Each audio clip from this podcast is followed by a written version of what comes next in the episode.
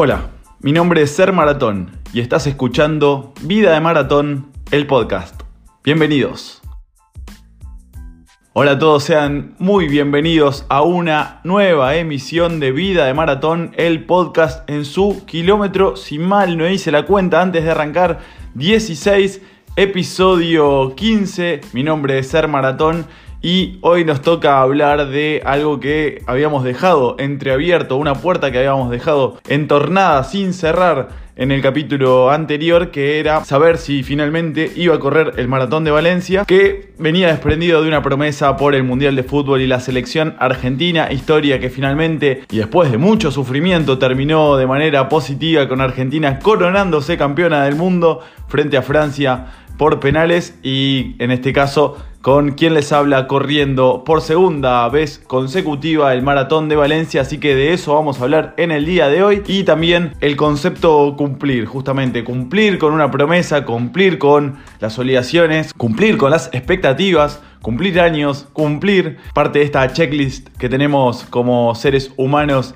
civilizados dentro del mundo contemporáneo que nos toca con tanta tecnología y tantas obligaciones y cosas por hacer en el día a día que tenemos que organizarnos, que nos van dando una pequeña dosis de felicidad cada vez que cumplimos con esos objetivos, tareas que tenemos por hacer. Notarán que tengo la voz algo tocada. Obviamente tiene que ver con parte de los festejos del campeonato de la selección argentina, lograda por el equipo comandado por Lionel Scaloni, pero también porque han bajado un poco las temperaturas y una de las primeras afectadas son las vías respiratorias. En este caso estoy con la garganta un poquito tomada, además después de las navidades, pero nada que no se pueda resolver con un tecito caliente con miel, así que en eso estamos, no estoy enfermo ni mucho menos. Así que vamos a darle continuidad a este episodio. No sin antes invitarlos a que si todavía no lo hacen, me sigan en las redes sociales. Me encuentran en Instagram como Ser Maratón. También estamos en Facebook y en Twitter como Ser Maratón 42. Y obviamente muchas de las cosas que vamos contando aquí en formato solo audio, que quizás nos escuches mientras haces tu fondo, tus entrenamientos, mientras vas en auto o donde sea, que de hecho esperamos que nos cuentes desde dónde nos escuchás por las redes sociales también tiene su propia red social el podcast que es arroba vida de maratón en Instagram y como les decía, todo el correlato de lo que vamos charlando muchas veces lo tienen también en imágenes en el canal de YouTube Ser Maratón. Suscríbete, estamos muy cerquita de llegar a los 1500 suscriptores y estamos a nada, a pasitos de cumplir los 3 años del canal, así que Próximo objetivo 2023 y ya damos el puntapié inicial hablando de justamente esto, cumplir con los objetivos, con las expectativas, con las metas que nos vamos poniendo día a día. Bueno, como siempre pasa en este podcast, soy muy autorreferencial porque justamente de lo que me sucede a mí, de la experiencia en primera persona es que nace este proyecto y trato de ser lo más genuino posible tratando de trasladarles algunas ideas que se me van ocurriendo mientras corro o mientras pienso en correr, que a veces debatimos con amigos corredores, a veces con colegas en las redes sociales y hacerlo extensivo a ustedes que nos están escuchando en alguna parte, en algún rinconcito del mundo. Y siendo autorreferencial, vamos a hablar particularmente de lo que tuvo que ver con la maratón de Valencia. Como les dije, el concepto del capítulo es cumplir y en este caso, para mí, en un principio o a principios de año, cuando ya tenía como marcado en el calendario ese objetivo grande para 2022 era cumplir una meta, cumplir un objetivo, incluso empezar a prepararlo con mucha antelación, con un plan de acción predeterminado, con un tiempo objetivo predeterminado y terminó convirtiéndose en cumplir una promesa, porque ya saben lo que pasó en el medio, que tuve algunos inconvenientes físicos barra emocionales. Hacia el mes de septiembre, octubre, a 6, 7 semanas de correr a la maratón, empezaron los problemas ya más frecuentemente. Un mes antes de correr la maratón, cuando tuve que hacer la media maratón de Tarragona para ver si podía probar ese ritmo objetivo, cómo me sentía, cómo podía sentir una tirada larga en competencia. Decidí directamente no participar del maratón de Valencia. El sacudón de los primeros días suele ser el tratar de estar tranquilos, de aflojar las cargas de entrenamiento si es que veníamos en un periodo pre-competencia como era mi caso tratar de no juzgarse por demás y también de tomar la sartén por el mango, como se dice, y tratar de ver si había posibilidades de mejorar alguna cuestión, que siempre la hay, en el corto y mediano plazo, para ya apuntar hacia largo plazo a otro objetivo y pasar del mal momento, que supone haber fracasado en un intento o verse frustrado por no lograr un objetivo, cosas que ya veníamos charlando en los episodios anteriores. Pero finalmente decidí darle un objetivo un poco más lúdico a la promesa y como ya tenía la inscripción paga, dije vamos a dejar un poco las cosas en manos del azar o de jugar un poco a las cábalas dado que se estaba llevando a cabo el Mundial de Fútbol. Dije que si Argentina pasaba iba a correr finalmente el Maratón de Valencia, de lo que voy a hablar enseguida, más allá de este preludio muy largo. Y obviamente que ya hay un objetivo ligado a que si Argentina lograba el objetivo tenía que cumplirlo para 2023. No lo voy a contar ahora, pero obviamente hay un objetivo a cumplir por el campeonato de Argentina. Entonces le doy este sentido lúdico y dándole este sentido lúdico traté de sacarme esa presión que me, había autoimpuesto, de sacarme las malas sensaciones que venía teniendo las últimas semanas, ponerlo un poco más en el lugar de juego para tratar de disfrutar la experiencia. Apelé a los recuerdos y a mi mejor maratón o una de las dos mejores sin lugar a dudas que fue la maratón de Mendoza del año 2019 donde atravesé la meta en 3 horas 50 minutos a un ritmo súper, súper, súper constante todo, toda la carrera. Creo que no hubo más variación que más menos 5 segundos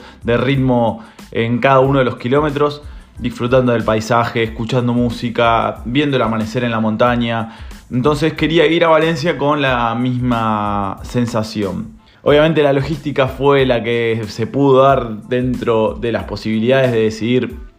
después de haber desechado la idea, ir a correr la maratón en un par de días, así que tuve que moverme em, con coches particulares dentro del servicio BlaBlaCar para ir a Valencia, para llegar a Valencia el sábado al mediodía, de ahí directamente caminar unas 30 cuadras hacia la ciudad de las artes y las ciencias para recoger el dorsal y todo el kit de corredor que pueden verlo en el canal de YouTube. Está bastante bien resumido y también en las redes sociales he subido un reel de todos los materiales que nos dieron en esa bolsa del corredor. Luego sí concurrir a el lugar que había alquilado, un hostel que estaba un poco hacia las afueras de lo que era el centro de Valencia, o por lo menos de donde se daba la largada, que era la Ciudad de las Artes y las Ciencias, estaba también a unos 3 kilómetros de ahí. Y lo más curioso de todo es que ese mismo día, el sábado, Argentina jugaba los octavos de final del Mundial, porque claro, yo había prometido que corría la maratón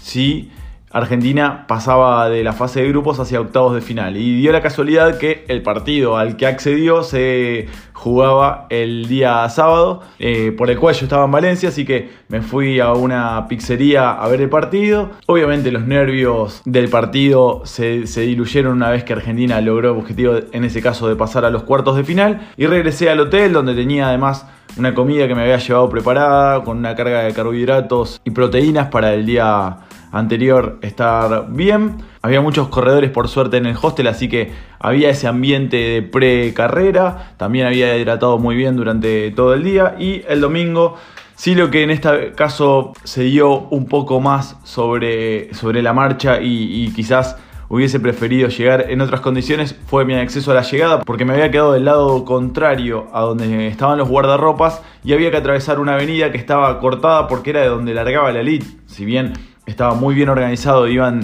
largando en tandas. Yo había quedado de un lado y para pegar la vuelta y llegar al otro lado había que hacer también como un kilómetro,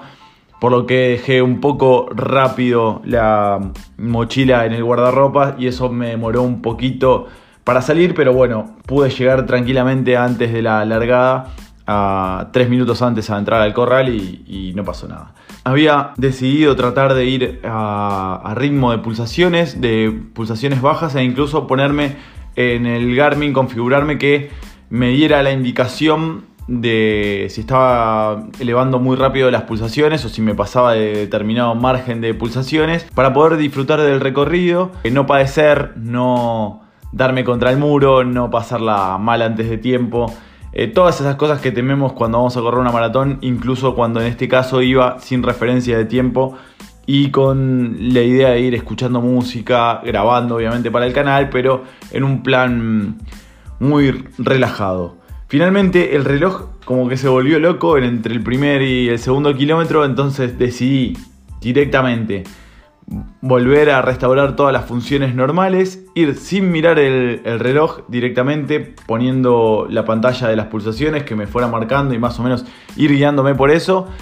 Pero claro, eh, ya ni siquiera había perdido referencia de ritmo, de, kilómetro exacto, entonces dije, bueno, ya está, si hay que disfrutar es el momento. Y la verdad es que si bien iba en ese plan de disfrutar y, y corría a ritmos suaves, verdaderamente porque me di cuenta al ritmo que estaba corriendo más o menos o que había hecho durante toda la carrera cuando llegué, que en realidad también cuando llegué a meta no tenía demasiada la confirmación porque había tres relojes por las tres diferentes oleadas, entonces no sabía bien cuánto había tardado finalmente, pero sabía que estaba por las cuatro horas o un poquito más. Eh, porque también en, un momento había visto pasar el globo del Pacer, de la liebre de las 4 horas sobre el final, pero esa fue la única referencia que tuve. Pero sí, la, verdad es que la, referencia más puntual que tuve fue que, más allá de, estar muy contento de estar participando en la maratón y de sacarme ese chip competitivo, que de verdad que no me influyó en ningún momento de la carrera, dije qué mal tendría que estar corriendo al ritmo para tratar de, conseguir mi mejor marca y estoy corriendo acá a un ritmo suave. No, la verdad que no era por ocupación, pero sí que a partir de la hora o la hora y cuarto no me empecé a sentir bien otra vez. Entonces ahí fue como que terminó de caer la ficha de decir, bueno, hay que reconfigurar muchas cosas. Entonces, bueno, se fue dando la carrera como, como pude, tratando de llevar un ritmo constante que ya les digo, supongo que habrá sido cercano a los 5 minutos 45 y los 6 por kilómetro. No tengo referencia y como ni siquiera tengo guardada la actividad en el Garmin, tengo los tiempos de paso de la maratón, pero no, acá a mano. Eh, si a alguno le interesa, me puede buscar en la página eh, oficial y ahí tendrá más o menos los tiempos de paso que también son relativos porque están medios cada 5 o 7 kilómetros y medio y bueno, más o menos se puede sacar un promedio de lo que fui, pero sin tener buenas sensaciones, habiendo perdido esas sensaciones de, que vaya fluyendo. Y bueno, y ahí después empezaron a generarse algunos problemas físicos otra vez, de, calambres y demás. Y traté de no darle mucho. Y traté de no hacerle mucho caso a ese diablito que me hablaba en el oído eh, con malas energías. Y dije, vinimos acá a cumplir a tratar de disfrutar lo que se pueda. Se disfrutó, yo habré disfrutado las primeras dos horas de carrera. Eh, luego ahí la tercera hora no la disfruté porque fui padeciendo con, los calambres y con la imposibilidad de correr, de, trotar directamente, me, costaba pisar y la última hora de carrera, si eh, contamos más o menos el tiempo total, sí que la disfruté pero por el factor externo del público y demás. Y en esta carrera en la cual cumplí el objetivo en más de cuatro horas, la verdad es que esto no fue cumplir un objetivo, sino cumplir una promesa. Y me quedé pensando en todas las cosas que vamos apuntándonos día a día. Yo soy muy anárquico en muchas cosas, a nivel organizativo, en cuanto a mi organización de contenidos como generador de contenidos, soy bastante anárquico. Trato de que vaya saliendo el contenido de forma orgánica o natural o no tan estructurado o acartonado porque me gusta que, que se note eso de lo genuino a nivel entrenamiento venía siendo así y cuando traté de organizarme o de poner todo en equilibrio y tratar de cuadrarlo como más se pueda, fue donde quizás peores resultados encontré, por lo menos en el corto plazo que llevo con esta organización nueva. Pero bueno, se abre una puerta de posibilidades en este cambio de año. Nosotros, o por lo menos yo y la gente de donde vengo, tomamos como referencia los finales de año como algo importante, como una nueva oportunidad, como que el 2023 se presenta como una nueva oportunidad, por más que no sea más que el cambio de un calendario. Así que vamos a tratar de poder encauzar. La verdad es que la maratón me dejó con muchas dudas, con algunas certezas, pero siempre con la premisa en el horizonte de que la única forma es seguir intentándolo porque si me quedo en modo descanso o abandono, no, no lo voy a lograr. Así que eso está sobre la mesa.